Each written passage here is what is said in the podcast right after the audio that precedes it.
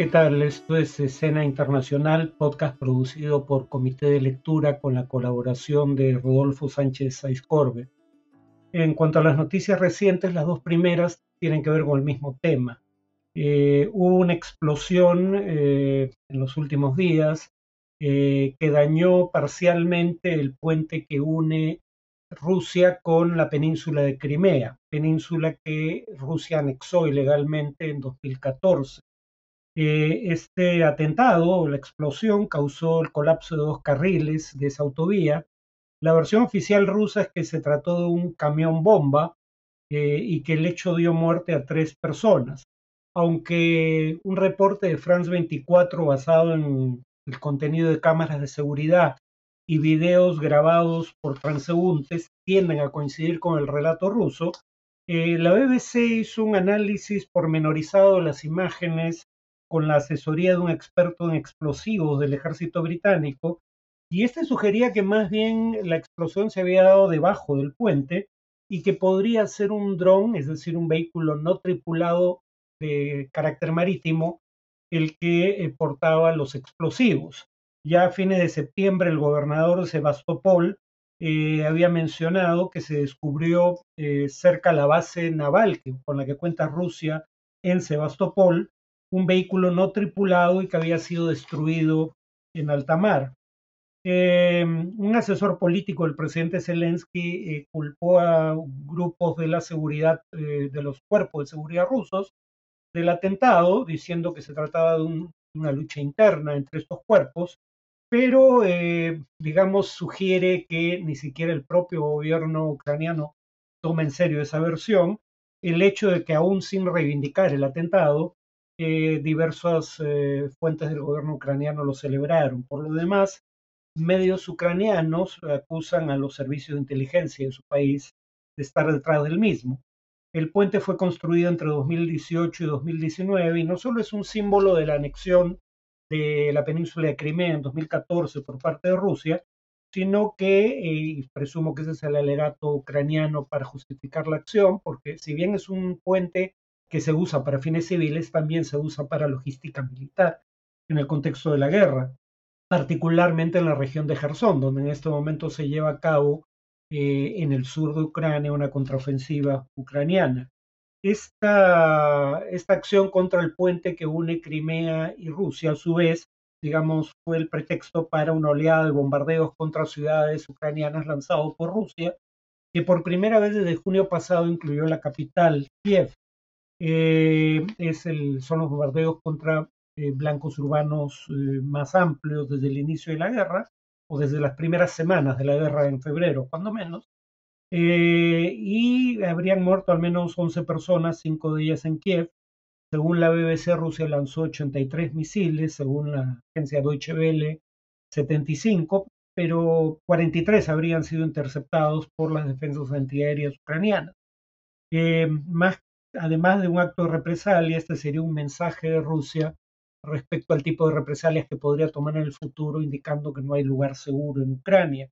Eh, a diferencia de ataques anteriores sobre la capital, estos no fueron ni en las afueras ni contra fábricas de armamento, sino en el centro de la ciudad y contra infraestructura civil, causando eh, cortes de suministro de energía eh, un momento en el cual entramos al otoño en esa región del mundo y por ende se acerca el invierno, en donde los cortes de energía eh, por las bajas temperaturas podrían ser letales para sectores de la población. Eh, Putin advirtió de ataques más fuertes si los ataques terroristas en nuestro territorio no se detienen. Y un analista consultado por Al Jazeera, cosa con la que yo coincido, como habrán podido apreciar en, sección de análisis sobre este tema en el pasado. Eh, un analista, repito, consultado por Al Jazeera, decía que la infraestructura civil es lo único que podía, eh, digamos, atacar en este momento Rusia con posibilidad de intimidar o disuadir a las fuerzas ucranianas, ya que el proceso de movilización de tropas eh, que tendrían como destino los lugares que Rusia pretenda anexar de Ucrania eh, no iban a estar disponibles hasta dentro de algunos meses. Eh, finalmente, las protestas en Irán no cesan, cosa de la que hablamos la semana pasada. entran a su cuarta semana, nunca habían durado tanto desde las protestas de 2009 contra, contra un fraude electoral en las elecciones presidenciales. Eh, son desafiadas además tanto por estratos medios con alto nivel de educación formal, sobre todo estudiantes universitarios, pero también estudiantes escolares, como por trabajadores que están en huelga por razones más económicas que estrictamente políticas. O sea, confluyen protestas de diversa índole y esto probablemente ayude a explicar la fortaleza de las movilizaciones. Según la ONG Iran Human Rights, eh, con sede en Noruega, por la naturaleza del régimen, este tipo de organizaciones no pueden operar en la propia, en la propia Irán. Perdón. Eh, habrían muerto al menos 185 personas y habría miles de detenidos. Muchos no han sido arrestados durante las protestas, sino luego en sus hogares o centros de trabajo bajo una figura de detenciones preventivas, porque se presume participarían en ellas, eh, y esto según el Centro eh, para los Derechos Humanos en Irán, que también tiene sede en el extranjero, específicamente en Nueva York.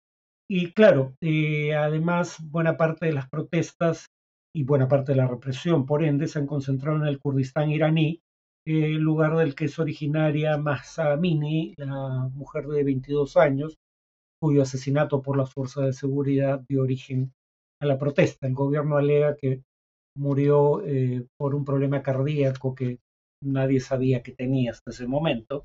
Y los activistas han demostrado su capacidad de burlar las restricciones de acceso a Internet porque, por ejemplo, pudieron piratear la señal de la televisión estatal y cuando intervenía el líder eh, supremo de la revolución iraní, Ali Khamenei, la señal se cortó y apareció el rostro de Khamenei rodeado de llamas con el mensaje tienes las manos manchadas de sangre de nuestro joven. Y además, pese a las restricciones, circulan en Internet videos de diversas ciudades en donde hay mujeres protestando sin usar el hijab y gente confrontando a las autoridades en diversas partes del país. Em, en cuanto al tema de análisis, eh, empezaré hoy, probablemente continúe la siguiente sesión, con la Asamblea General de la OEA que tuvo lugar en Lima este mes de octubre. Y lamentablemente esta asamblea se ha vuelto tristemente célebre por razones que tienen poco que ver con los acuerdos a los que se llegó, que de cualquier manera probablemente no sean particularmente importantes. Ya antes de la realización del evento, este estuvo en duda, eh, su realización en Lima, quiero decir, cuando en el mes de julio pasado el Congreso rechazó que Lima sea sede de la 52 Asamblea General de la Organización de Estados Americanos por el tema, por si lo recuerdan, o si no lo recuerdan más bien, de los llamados baños neutros. La OEA exigía baños neutros, es decir, baños que no especificaran si eran para hombres o mujeres y pudieran por ende ser usados por personas de ambos sexos. Eh, y el Congreso votó en esa ocasión para eh, no aprobar el uso, no aprobar la sede en Lima del evento, diciendo que esa demanda, la del baño neutro, crean o no, era una intromisión en el derecho interno del Perú y era un intento de imponer una ideología de género. Presumo que la gente que se quejó de esto eh, debe tener baños separados por sexo en la casa o, eh, en fin, en lugares privados, ¿no? Porque no queda claro por qué se asume todo esto a partir de una demanda eh, que claramente no implica toma de posición en torno a temas de identidad de género.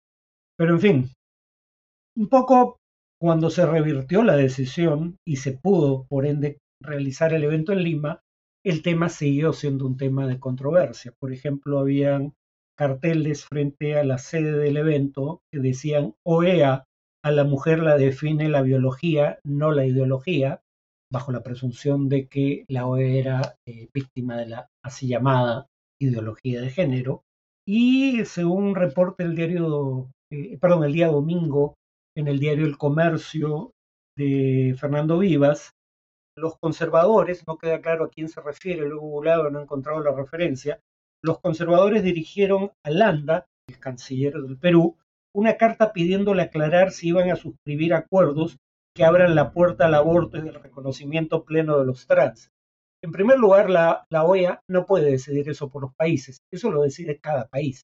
Pero en segundo lugar, solo tenían que ver el tema de agenda o los temas de la agenda y ver el borrador de resolución para darse cuenta de que tal cosa no existía.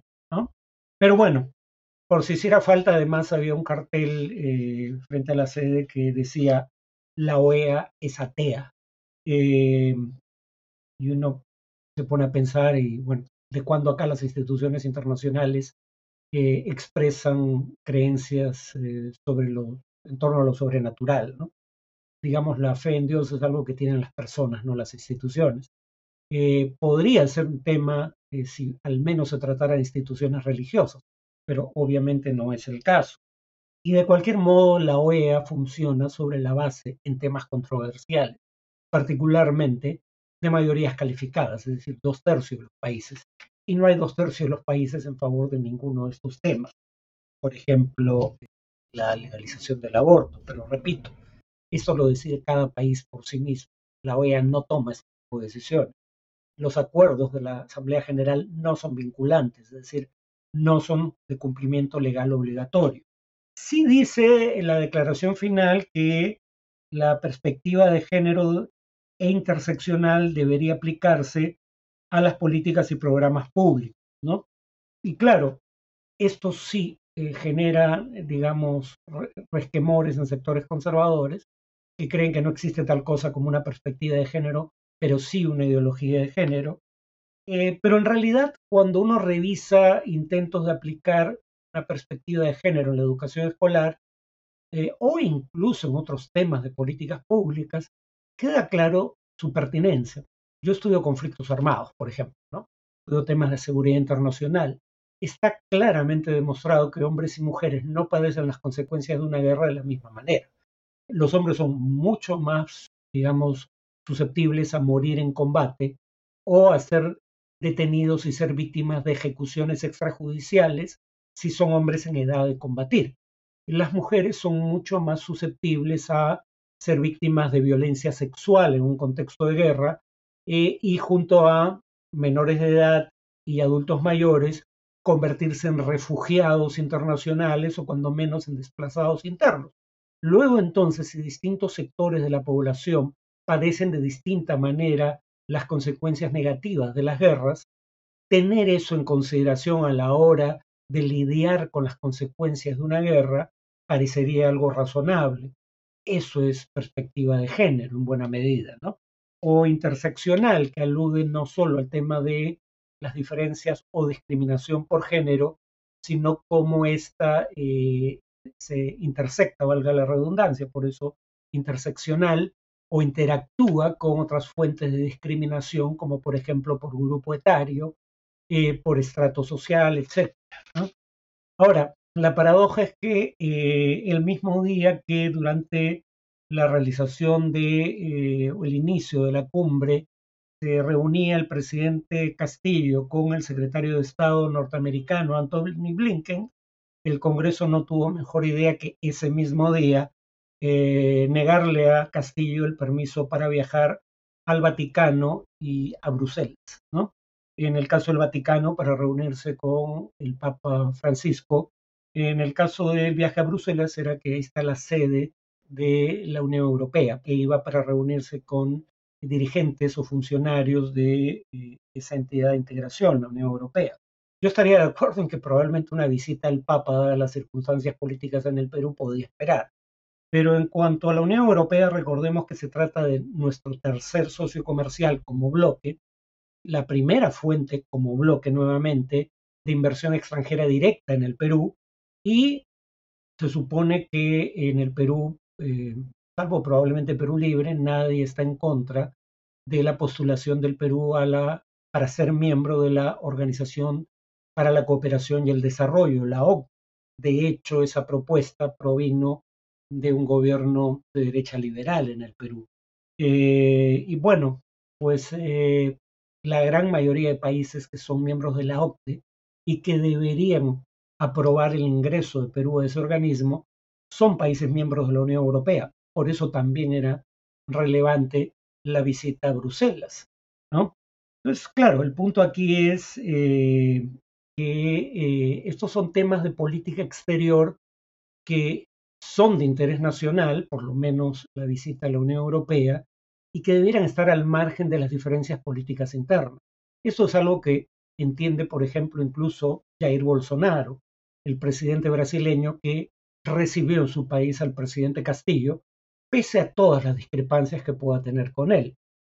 Por lo demás, el argumento de que hay investigaciones judiciales en contra del presidente Castillo para negarle el viaje no es sostenible o no se sostiene porque esas investigaciones están en su etapa inicial y deben seguir su curso. Y dicho sea de paso, yo creo que hay indicios serios de corrupción eh, cometidos por el presidente y su entorno. Pero el punto es, repito, que estas son investigaciones que están en una etapa inicial, como las investigaciones, dicho sea de paso, del Poder Judicial respecto a las acusaciones contra de índole similar, por ejemplo, crimen organizado, eh, contra eh, López Aliaga, el nuevo alcalde de Lima.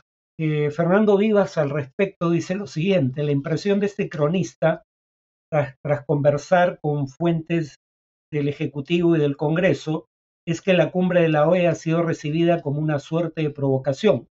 Quisiste tu cumbre, ahora te malogro el viaje.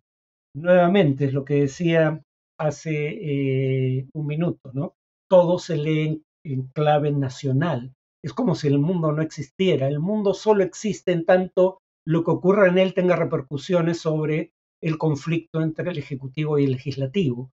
Y como ya indiqué, incluso Bolsonaro es capaz de ver esa diferencia de que hay temas de política exterior que trascienden las diferencias políticas internas o de actores internos con actores internacionales. En fin, voy a seguir con este tema en el siguiente podcast eh, y ahí veré el otro tema eh, que, se aprobó en el Congreso, bueno, que en todo caso se presentó, no se aprobó todavía en el Congreso eh, el 6 de octubre, es decir, el día que se reunía el presidente con el secretario Estado norteamericano, el Congreso por un lado le negaba el permiso para viajar al extranjero, pero simultáneamente ese mismo día eh, se presenta una moción, una moción de interpelación contra el canciller César Landa. Eh, a este tema y al tema de la conducta de Luis Almagro, secretario general de la OEA, nos referiremos en el siguiente podcast.